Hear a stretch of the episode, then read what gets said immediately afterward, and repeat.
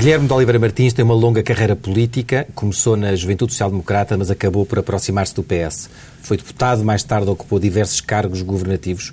Passou pela Secretaria de Estado da Administração Educativa, foi Ministro da Educação, das Finanças e da Presidência, sempre em governos de António Guterres. Hoje é Presidente do Tribunal de Contas desde 2005. Muito boa tarde. Boa tarde. Comecemos por olhar para o papel e o trabalho que o Tribunal de Contas faz. Eu, de memória, lembro-me de uma referência nos Maias ao Tribunal de Contas em que é perguntado, a certa altura, a uma das personagens o que é que fazem no Tribunal de Contas e a resposta é qualquer, qualquer coisa do género bom, fazemos muita coisa para passar o tempo, até contas fazemos. Na verdade, há esta dúvida que as, que as pessoas têm, que os portugueses têm, muitas vezes, de que o poder, o poder do Tribunal de Contas é pouco, é rarefeito, tem pouca eficácia. Uh, recomenda, uh, mas não obriga. Critica, mas não sanciona. Uh, concorda com esta análise? Não, o Tribunal de Contas do Taveira, é do Taveira que estava a falar. É, exatamente. É muito diferente hoje. O, o Tribunal de Contas em Portugal eh, foi criado no século XIX à imagem e semelhança do Tribunal de Contas francês, eh, com, sobretudo, competências de fiscalização prévia. Era um tribunal que tinha uma grande competência burocrática mas depois de 1974, e em especial depois da presidência do professor Sousa Franco, o Tribunal tornou-se um Tribunal moderno, um Tribunal uh, que exerce um conjunto de competências que vão desde a fiscalização prévia à auditoria e ao julgamento. Neste sentido, o Tribunal Português é um tribunal que tem uma jurisdição completa.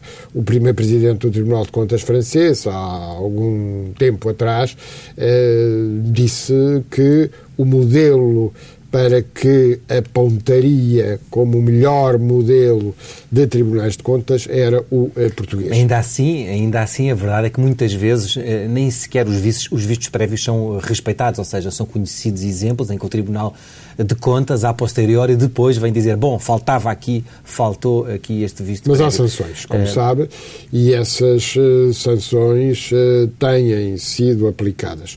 Eh, desde 2005, 2006, as sanções do Tribunal têm vindo a ser reforçadas e funcionam como eh, mecanismos dissuasores. E são suficientemente pesados para, ou suficientemente, suficientemente musculados para serem levados a sério? Eu diria que há uma sanção que eh, é extraordinariamente dissuasora, que é a reposição. Ou seja, se eh, há um pagamento indevido eh, que o Tribunal eh, considera como passível de dar lugar à responsabilidade reintegratória, isso significa que do bolso do responsável terá que ser pago o dinheiro que está em tem, falta. Tem e isso é um dissuasor. Tem acontecido de memória, consegue referir-nos a algum caso com expressão em que isso, recente, em que isso tenha acontecido?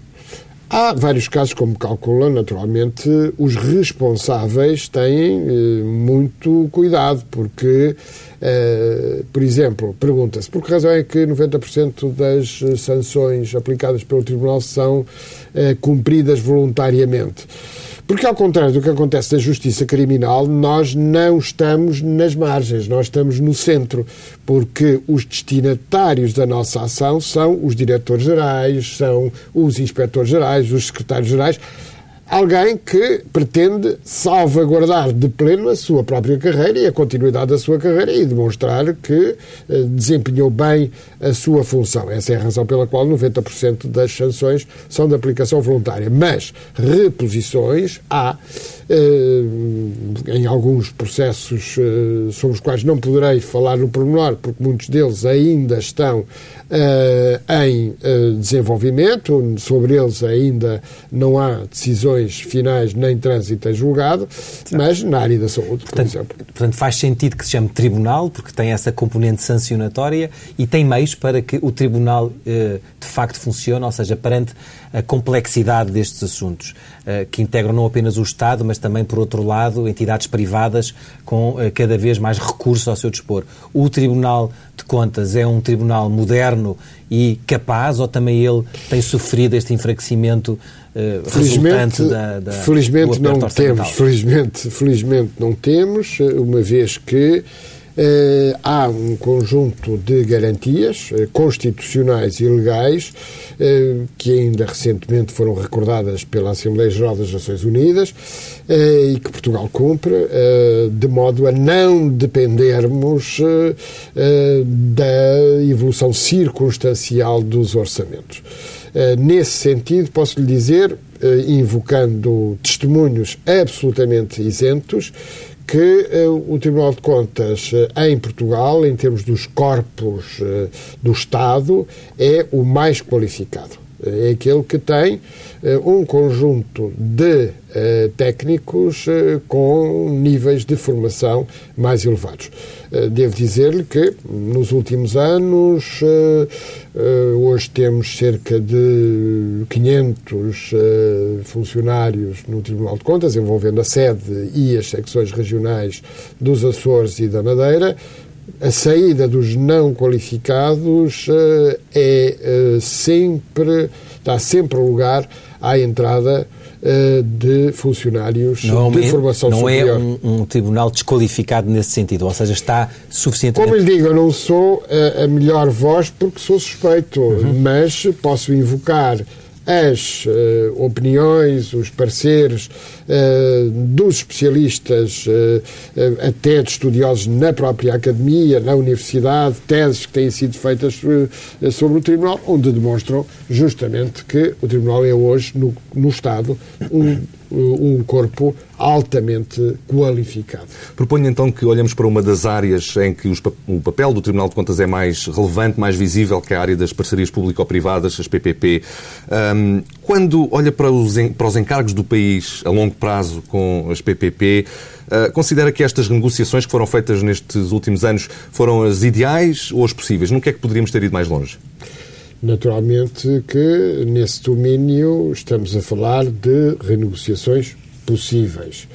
É prematuro, Não as ideais, portanto. É prematuro estarmos a dizer o que quer que seja, uma vez que grande parte delas, como sabe, vão ainda ser submetidas a visto do Tribunal de Contas, como o Governo tem dito. O Governo está muito consciente e tem-no afirmado clara e inequivocamente de que eh, muitas das negociações, designadamente no eh, plano eh, rodoviário, ainda não estão terminadas uh, e só terminarão quando esses contratos renegociados forem submetidos ao Tribunal. O Tribunal terá, pois, a última palavra. Este aspecto é particularmente importante, uma vez que há vistos que foram uh, emitidos.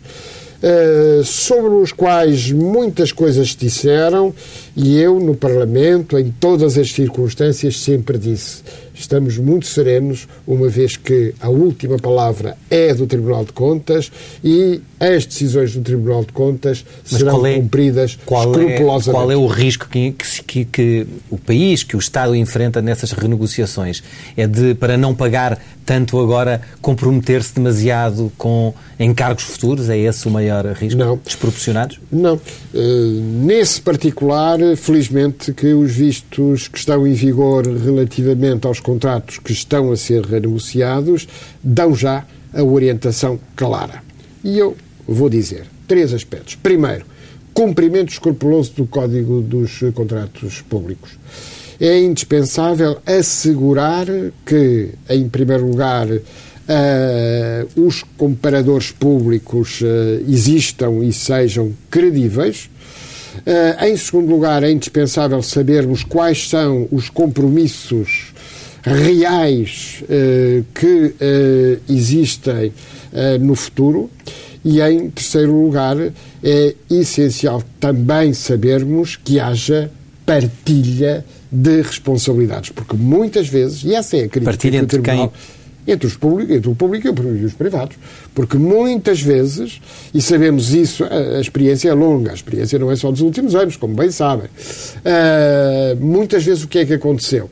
Aconteceu que, eh, por inexperiência do Estado, devo dizê-lo, eh, os eh, contratos eram não de verdadeira parceria. Risco os riscos ficavam desequilibradamente distribuídos entre as entidades públicas e as entidades privadas. Ora, só há parceria se houver uma distribuição equitativo. Mas foi só inexperiência do Estado que, que levou a isso? Uh, não terá havido alguma, eventualmente, uh, negligência ou, ou, até, eventualmente, dolo por parte do Estado?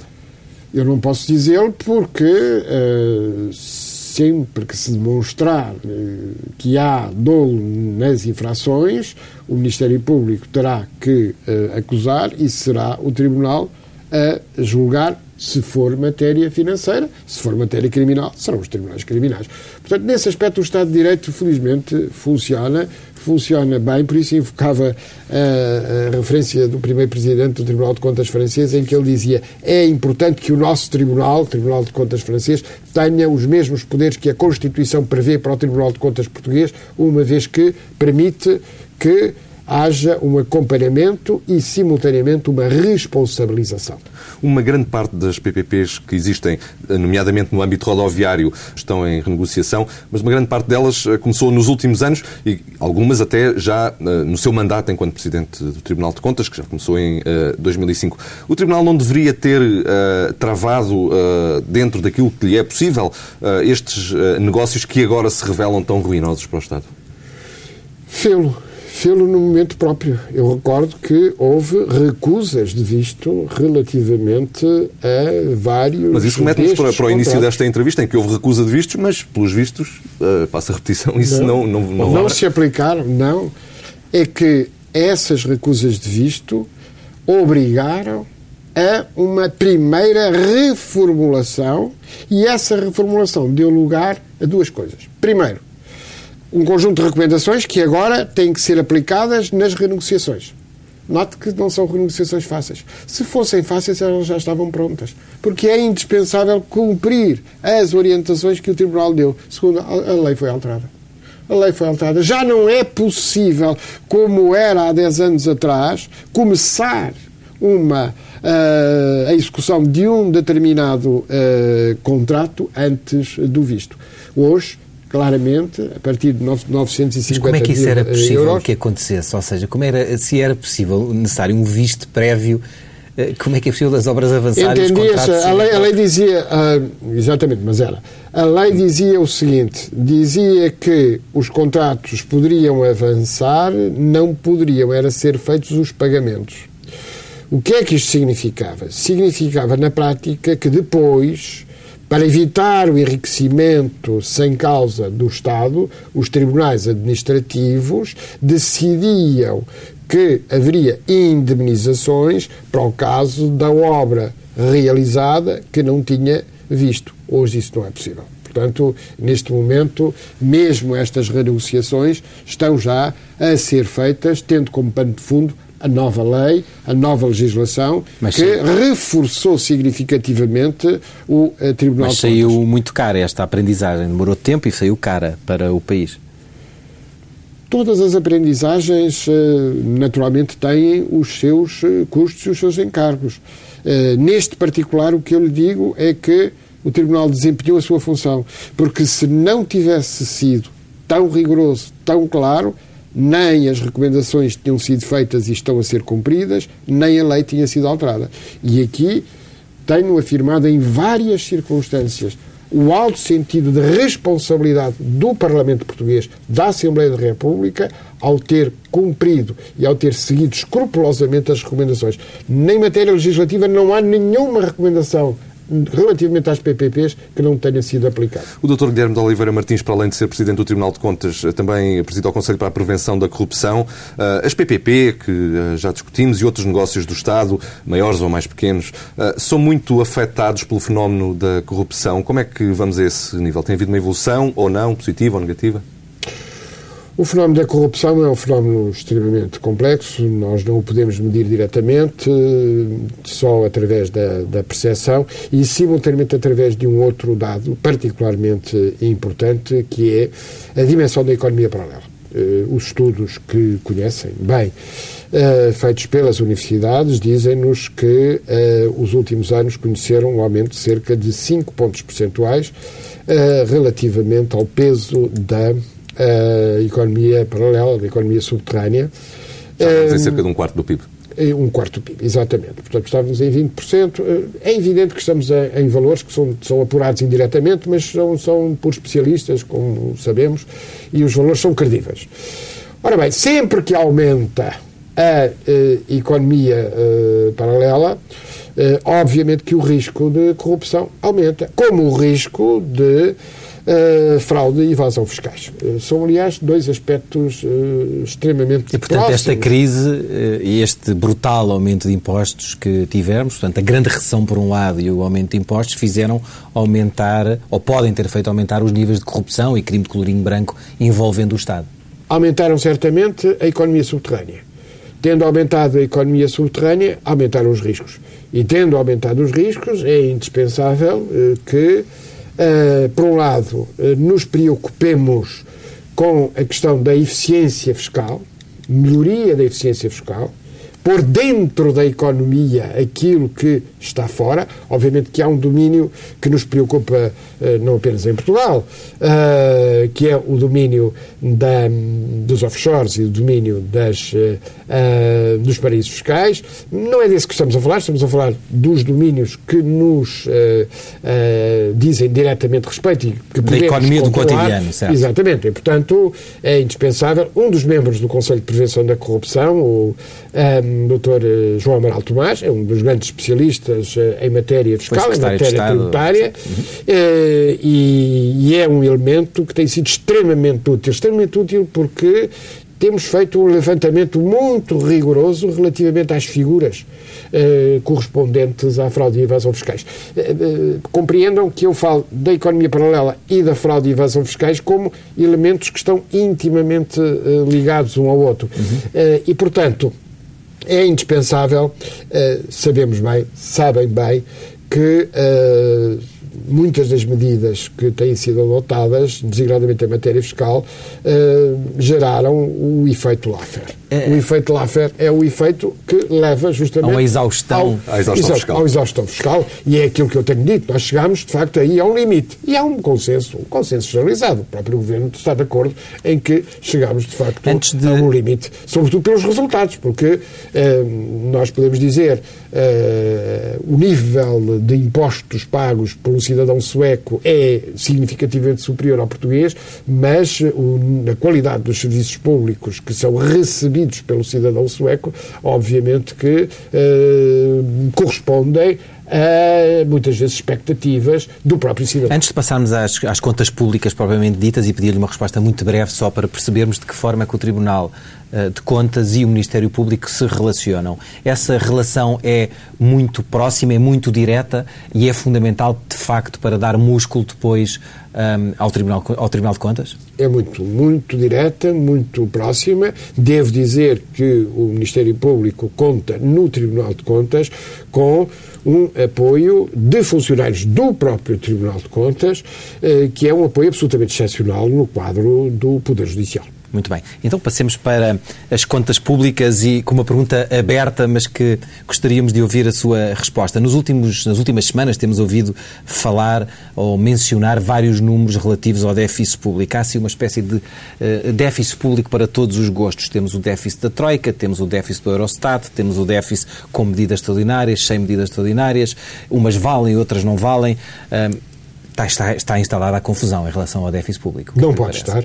Nesse sentido, eh, nós que nos estamos a preparar eh, enquanto país para o pós-Troika, é preciso dizê-lo. Eh, porquê é que eu falo aqui no pós-Troika? Falo porque nós temos que sair nas melhores condições e com uma grande credibilidade. E isto não ajuda, estes e, números não ajudam. Mas, Esta... mas ajuda o trabalho que está a ser feito neste momento. Pela primeira vez, o Tribunal de Contas, o Banco de Portugal o Instituto Nacional de Estatística têm uma cooperação permanente que eh, permite garantir que estejamos a trabalhar com os mesmos valores. Uhum. Eu tenho insistido então, qual é o valor, Parlamento... Qual é o valor que, que, que trabalha nesta altura? Que, enfim, falámos do déficit público de 4,3%, mas também falou-se de um déficit público de 5,3% do PIB. Nós estamos a qual é falar é era o número que nós deveríamos, está... Qual era o número que devíamos ter é em conta? É o valor que está a ser reportado uh, a Bruxelas uh, e é o valor que é apresentado pelo Instituto Nacional de Estatística ao uh, Eurostat. Que é o mais elevado, portanto, os 5,3%. Sim, e, portanto, estamos a falar em contabilidade uh, nacional. Uhum. Uh, noto o seguinte: ainda há dois dias ou três dias nós fomos ao Parlamento apresentar o parecer sobre a conta do Estado uh, e a verdade é que lá dissemos mais uma vez que desejaríamos muito em breve que todo o universo estivesse uh, abrangido pelo sistema do acréscimo, do, das contas não de caixa, mas de acréscimo de acordo com o critério da contabilidade seja, nacional, que é o critério relevante. Que é o momento em que se uh, assumem os compromissos, uh, ele é inscrito. É muito importante. Nós, por exemplo, vemos que é muito fácil fazê-lo na uh, contabilidade da saúde, onde, por definição, os compromissos estão sempre presentes, em virtude dos fluxos eh, que se estabelecem permanentemente relativamente aos vários operadores da, da saúde, mas é indispensável que tenhamos a aplicação, no fundo, do Plano Oficial de Contabilidade Pública para todos os serviços públicos e a tendência para usarmos o critério do acréscimo e não o critério, o critério de caixa. Mas não acha Portanto, que esta... neste momento, é, é só para lhe dar conta do seguinte: esse mecanismo preventivo, uh, de confiança, de modo a que todos estejamos a trabalhar com os mesmos números e com as mesmas referências, uh, está em Portugal muito adiantado, felizmente. Uh, eu diria que talvez Portugal é o país que está mais avançado nesse domínio, mas temos obrigações especiais, porque o que é facto é que temos que sair uh, deste programa de assistência nas melhores condições, exigindo o menor sacrifício possível relativamente aos contribuintes, o que obriga a estarmos a falar de valores Mas a verdade é quando olhamos para as contas públicas e quando olhamos para os números, eh, para, para a execução orçamental, eh, continua, eh, continua a sobressair dois aspectos. Por um lado, que há muita desorçamentação ainda, e mesmo apesar do esforço do Eurostat... Setor empresarial, próprio... naturalmente, mas atenção, avançou-se muito relativamente a esse domínio. Uma vez que... Ainda uma, vez que o, o, Tribunal. Basta lermos, aliás, os, os nossos pareceres e as reservas que fazemos. A reserva é exatamente essa. A reserva é exatamente aquela que o Dr. André Macedo aqui nos está a pôr. Nós precisamos, uh, cada vez mais, ter valores que sejam absolutamente valores seguros. É evidente que todos nós sabemos que muitas das verbas têm uma execução que é plurianual uhum. e há margens de flexibilidade. E é por isso que Instituto Nacional de Estatística, Administração Financeira, Banco de Portugal, Tribunal de Contas, Conselho de Finanças Públicas chama a atenção que Portugal foi dos países que mais rapidamente uh, uh, instalou um Conselho de Finanças Públicas, presidido pela doutora Teodora Cardoso, num sistema que é um sistema, a meu ver, uh, muito inteligente e correto, já que é o Banco de Portugal e o Tribunal de Contas, através do Governador e do seu Presidente, que propõe ao Governo a os membros do Conselho de Finanças Públicas e designadamente a sua presidência. Mas, eh, mais uma vez, estamos a falar uh, de um órgão que faz muitas recomendações e críticas uh, à forma, às contas públicas e à forma como o Governo gera, mas que não tem depois consequências práticas, não tem poder sancionatório, não tem poder de obrigar o Governo a fazer desta ou daquela maneira a gestão das contas, das contas públicas. Vamos ver se nos entendemos. É preciso percebermos que o facto deste Conselho Conselho de Finanças Públicas em Portugal estar ligado e articulado eh, designadamente na proposta dos seus membros ao Tribunal de Contas significa que está ligado a uma instituição que essa sim tem poder sancionatório. E, nesse sentido, a cooperação tem sido uma cooperação muito positiva e eu devo, devo salientar este aspecto que é, neste momento, volto, volto a falar da preparação do momento pós-Troika, que é absolutamente crucial. Nós, estes próximos meses vão ser muito importantes em nome da credibilização. Portugal tem que sair vamos... deste plano claramente reforçado no que diz respeito ao cumprimento dos seus compromissos. Muito bem. Falando aqui uh, de uma nova tendência que se nota nas finanças públicas portuguesas e na forma do Estado de se gerir, uh, temos uma, um aumento do número de concessões uh, que vão ser feitas. Tivemos a ANA o ano passado, é possível que tenhamos os transportes públicos este ano. Vêm novos desafios, digamos assim, para o Estado e para o Tribunal de Contas. As concessões, na verdade, são uma espécie de novo maná para o Estado, novas receitas. O, o, o Tribunal de Contas está preparado para este, este braço de ferro? Que riscos é que antecipa na gestão destes contratos, que são uma espécie de novas PPP? Não são PPPs, nós... Não são PPPs de todo, mas são... Não, não. Devo, devo dizer que uma economia moderna uh, obriga sempre a que haja esta complementaridade entre a economia pública e a economia privada e uh, um papel importante relativamente à figura das, concessões. Das Portanto, em tese, não vê problema nenhum, é em tese não vê problema nenhum em relação O regime é de direito público. Porquê? Certo. Porque o regime é de direito público. E o, e o dinheiro público está sempre sob escrutínio do Tribunal de Contas. Eu costumo dar o exemplo um privado que receba um subsídio ilegitimamente será julgado no Tribunal de Contas.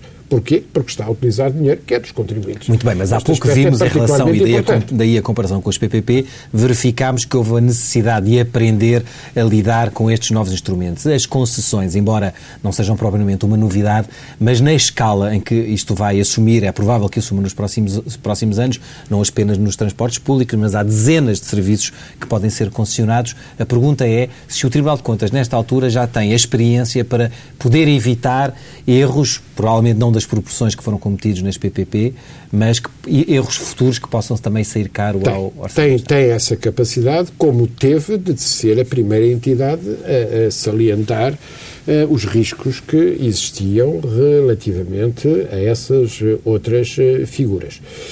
Um, muito rapidamente dir-lhe-ei, uh, em primeiro lugar, uh, o reforço dos meios próprios do Tribunal neste domínio tem ocorrido.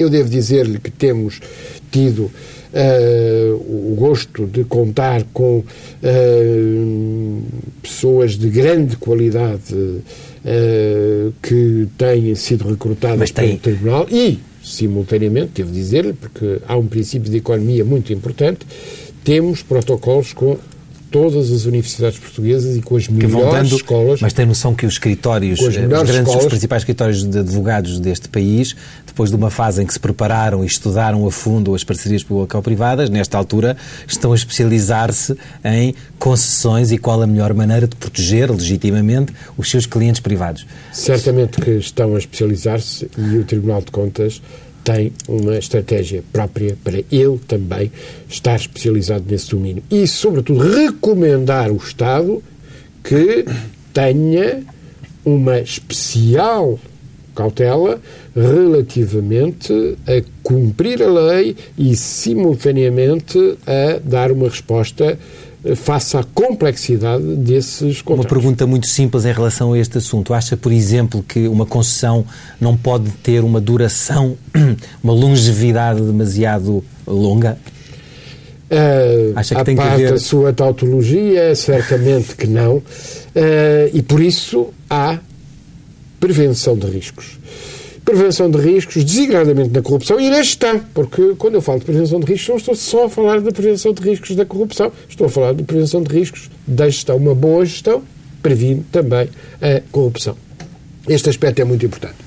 Evitar, em primeiro lugar, que se façam contratos deste tipo sem um cumprimento escrupuloso de dois requisitos. Por um lado, o concurso, por outro lado, a necessidade que temos de assegurar que haja comparadores credíveis que nos permitam demonstrar que aquela é a melhor forma de defender o interesse público. Porque muitas vezes essa concessão pode não ser a melhor forma, ou pode ser-lo.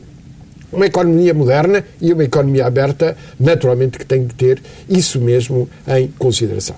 Vamos então regressar ao tema das uh, contas públicas. Já vamos falar sobre o futuro, o futuro do país uh, a partir de maio. Uh, mas antes gostava de lhe colocar uma ou duas perguntas sobre o momento presente e o passado recente. Uh, o país uh, fez um esforço orçamental uh, muito grande, levou com uma carga de austeridade grande, para uma consolidação que, na verdade, foi, foi, foi, curta. Podemos dizer que foi pequena quando olhamos para o facto de o déficit do ano passado, que é certo que ficou muito abaixo do previsto, mas ainda assim foi feito sobretudo à custa de operações extraordinárias, de caráter extraordinário. considera que o esforço de ajustamento foi desproporcional em relação ao resultado? É muito difícil, uh, na apreciação do tema que está subjacente à sua pergunta, uh, nós uh, dizermos hoje o que se passou conhecendo a história, porque quando falamos da história estamos sempre a falar de dois momentos: antes de a conhecer e depois de a conhecer. há 100 anos ninguém previa que começasse a Guerra Mundial e a Guerra Mundial começou e depois durou 30 anos e, no entanto, os melhores especialistas diziam que não ia haver guerra. Uh, a senhora Christine Lagarde já o disse, não é? Que uh, se hoje fosse celebrado uh, o programa de assistência financeira, teria um desenho diferente. Não, não, vamos dizê-lo positivamente, não vamos dizer está errado ou não está errado, não interessa, porque, porque a história foi a história, hoje seria diferente. nesse sentido, quer o Banco Central Europeu, quer a União Europeia, quer o Fundo Monetário Internacional, vão ter hoje necessariamente que tirar consequências do facto da austeridade ter tido consequências maiores em termos de emprego, em termos de crescimento económico do que aquelas que estavam previstas inicialmente. E, portanto, é um desafio do futuro. Não é estarmos agora a chorar sobre aquilo que ocorreu no passado. O melhor general não é o que discute porque é que perdeu a última guerra o melhor general é aquele que se prepara para a próxima batalha. É evidente. É isso que uh, temos que, uh, que referir. Portanto, Portanto se acha que os erros que foram cometidos e que envolveram, por um lado, todos. quem assinou o memorando, mas todos. depois quem o executou, são compreensíveis, portanto. A verdade é que eles corresponderam a um conjunto, porque a margem de manobra, quando foi celebrado o memorando, as pessoas esquecem-se disto. A margem de manobra era muito curta. A pressão das taxas de juro na dívida pública era uma pressão enorme. Nós estávamos com valores incomportáveis relativamente a taxas de prazos curtos para assegurar aquilo que são as necessidades cotidianas da tesouraria. Isso é impossível. Era o contribuinte que estava a pagar. E, nesse sentido, funcionou o mecanismo fundamental que é o da União Económica Monetária e sabemos bem que o Banco Central Europeu esteve à altura das circunstâncias. É muito curioso, esta semana vemos eh, a tempestade monetária dos países emergentes e temos que dizer, uh, em nome da verdade, que é muito bom estar numa zona de estabilidade monetária. Com todos os riscos, não, não, não há mundos perfeitos, não é? Mas é muito bom estarmos, vejam bem. A proteção. A proteção, exatamente. Estamos sob uma uh, proteção. Não temos dúvidas. Os especialistas não têm dúvidas. As, uh, a tempestade monetária que está hoje a ocorrer nos países emergentes projetar-se imediatamente relativamente às economias mais expostas. Eu não falo só de Portugal, mas falo muito mais de Espanha. Aqui, relativamente aos efeitos do que está a ocorrer na América Latina que é só o nosso principal parceiro comercial. Ah, antes de, antes de passarmos para o futuro do país, gostava de lhe perguntar e apelo à sua capacidade de síntese o seguinte. Uh, o Sr. Presidente do Tribunal de Contas uh, disse há pouco tempo que, e vou citar dentro daquilo que Uh, dentro das minhas capacidades, aquilo que disse, que temos que garantir que os objetivos de justiça social sejam preservados e que as despesas sociais não sejam sacrificadas. Teria sido possível fazer este ajustamento sem tocar nestas rubricas, porque elas foram tocadas e não foi pouco? Não, eh, nós não estamos a falar de uh, soluções abstratas, uh, nós estamos a falar de situações concretas. e o Tribunal de Contas sempre tem dito que há zonas de desperdício na administração, no Estado, na utilização dos dinheiros públicos e que a dificuldade está exatamente aí em que nós não devemos sacrificar o essencial e devemos uh, combater, sim, aquilo que corresponde a verbas, despesas dispensáveis. As famosas isso gorduras, acontece. gorduras do, ah, isso do acontece. E ainda há, ainda há onde cortar? Ah, há, há certamente onde cortar. Basta lembrarmos do seguinte. A inércia das administrações, este estudo está feito, a inércia das administrações leva ao seguinte, é mais difícil preservar uma despesa essencial do que cortar o desperdício. Porque o desperdício corresponde a um hábito que, que se vai uh, mantendo e, e, às vezes confundindo com direitos adquiridos, confundindo com direitos adquiridos. O que nós temos é de distinguir claramente aquilo que são verdadeiras prioridades. E Mas... eu tenho apontado dois exemplos, dois exemplos apenas. Nós não podemos correr o risco de recuar relativamente aos benefícios que já obtivemos quanto à saúde, mortalidade infantil. Eu, eu, dou este exemplo porque é um indicador. Nós podemos ver mortalidade É um dos infantil. mais importantes para aferir é um do desenvolvimento de cada país. Aliás, os estudos internacionais dizem que em Portugal nós eh, temos custos de saúde que eh, são eh, baixos comparativamente com os resultados. Somos dos melhores países em resultados e dos países, apesar de tudo, que não são mais gastadores neste domínio. Uma saúde de qualidade é sempre cara, como é evidente. Educação. Não podemos recuar relativamente à educação. Não, Mas temos que compreender. E não recuamos nestes anos? Eu espero que não. Penso que agora eh, é isso que se tem que. Eh, aferir. Eu tenho que se aferir. É por isso uh, que é indispensável acompanharmos com muito cuidado, porque os riscos existem, não é? Nós não, não, não, não iludamos as questões. Esses riscos existem. Quando há austeridade, quando há que economizar, nós temos que perceber que há riscos. E são os riscos que temos que, e o, que garantir. O terceiro, o, o terceiro fator que ia referir era? Portanto, o primeiro era uh, uh, o índice de mortalidade infantil, a educação e. A educação e a ciência. A ciência, a investigação científica. E na investigação científica eu uh, chamo a atenção para o seguinte: a importância que existe na cooperação entre as nossas universidades e as melhores universidades do mundo. Um, soubemos, esta semana, um resultado muito agradável é que a Universidade de Lisboa, a nova Universidade de Lisboa, envolvendo a antiga Universidade Clássica e a Universidade Técnica, foi classificada a seguir à Universidade de São Paulo eh, como a segunda melhor universidade do espaço ibero-americano. Eh, isto é um dado muito importante. Estamos a falar do universo de várias centenas de universidades. Uh, e, uh, e também um dado importante é que a criação de uma grande universidade em Lisboa, como é a nova Universidade de Lisboa, graças às sinergias, graças à exigência, graças à qualidade, foi um dado positivo.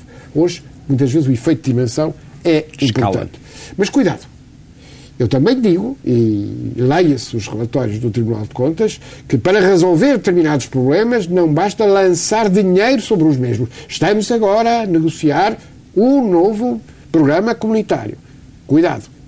As opções têm que ser muito rigorosas e muito claras, de modo a privilegiarmos os uh, privilegiarmos o investimento, privilegiarmos o emprego uh, e uh, evitar as situações que enfim, são normais, são aquelas pressões uh, para fazer isto, fazer aquilo. Nós aqui temos que escolher muito claramente e desigradamente, no que se refere à economia, dar uh, um sinal claro relativamente à competitividade e desigradamente em relação à competitividade dos bens transacionáveis. Este aspecto é particularmente importante. E fazer alianças, não apenas porque a Europa, a União Europeia, tem sido extremamente importante. Mas nós precisamos alianças fora da União Europeia. Dois aspectos apenas que eu gostaria de referir. Muito rapidamente, por favor. Em primeiro lugar, podemos reforçar a cooperação no domínio, por exemplo, eh, das pescas, no domínio do petróleo com a Noruega, ou a cooperação também nestes domínios com o Japão, por exemplo. Eh, isto não é incompatível com o facto da nossa opção europeia. Por outro lado, quando se diz assim, ah, e o espaço da lusofonia, eu costumo dizer o seguinte: cuidado, só se tivermos um grande enraizamento no hemisfério norte e com os países mais ricos e mais desenvolvidos é que seremos respeitados no hemisfério sul. Muito bem, vamos então falar do futuro uh, do país. O que é que é melhor? Aquilo a que se convencionou chamar uma saída limpa ou um programa cautelar? Eu já disse, neste momento é absolutamente prematuro dizê-lo por uma razão simples. Há mecanismos cautelares que já existem. Em primeiro lugar, há um tratado orçamental. Esse tratado orçamental é subsidiário do Tratado de Lisboa. Nós estamos vinculados não apenas aos 60% do PIB relativamente à dívida, como também relativamente ao déficit orçamental. O déficit orçamental deve ser visto sempre complementarmente à dívida. Porquê? Porque o déficit orçamental, como nós sabemos, é um, um retrato de fotobatô. É aquilo que está no dia 31 de dezembro. Mas o mais importante é saber qual é que é a dinâmica, dinâmica em termos uh, de uh, criação de riqueza e dinâmica em termos de dívida, uh, de dívida pública. Portanto, este aspecto é absolutamente, absolutamente fundamental. portanto, eu direi que neste momento é prematuro estar já a avançar, porque isso reduzirá espaço de manobra porque o que nós temos que garantir é que quando chegarmos ao termo deste prazo, nós tenhamos as taxas de juros nas melhores condições. E esse é que é o ponto. Porque nós estarmos a antecipar, por exemplo, será um erro tremendo dizermos uh, ah, estamos disponíveis para renegociar a dívida. Hoje, uh, esta semana, aliás, a senhora doutora Teodora Cardoso dizia com razão o princípio da renegociação é um erro. É um erro por uma razão simples. Nós temos que dizer que temos que cumprir nas melhores condições as obrigações que temos. Isso é absolutamente fundamental. Mas ela também dizia que, saindo do programa, é melhor ter um seguro do que não o ter, mesmo que não o venhamos a usar. Concorda com esta visão? A doutora Teodora pensa isso, é legítimo que pense. Eu, como Presidente do Tribunal de Contas, reafirmo esta ideia. Vamos dar espaço de modo a que cheguemos nas melhores condições. Estar a dizer sim ou não neste momento é reduzir espaço de manobra. Uma última questão para a qual peço uma resposta muito rápida. Uh, o PS, o PSD e o CDS criticam-se de forma às vezes bastante agressiva uh, quase todos os dias, ou todos os dias. Uh, parece que o clima para o diálogo é impossível. Passo Escolha e António José Seguro estão à altura dos acontecimentos do país? Esta classe política está à altura dos desafios de Portugal? Tem de estar à altura e, sobretudo, temos que ter a coragem de encontrar denominadores comuns que nos permitam sair da melhor maneira. O ajustamento vai demorar 20 anos. E demorando 20 anos, todos vão ser chamados à responsabilidade. Dr. Guilherme de Oliveira Martins, obrigado.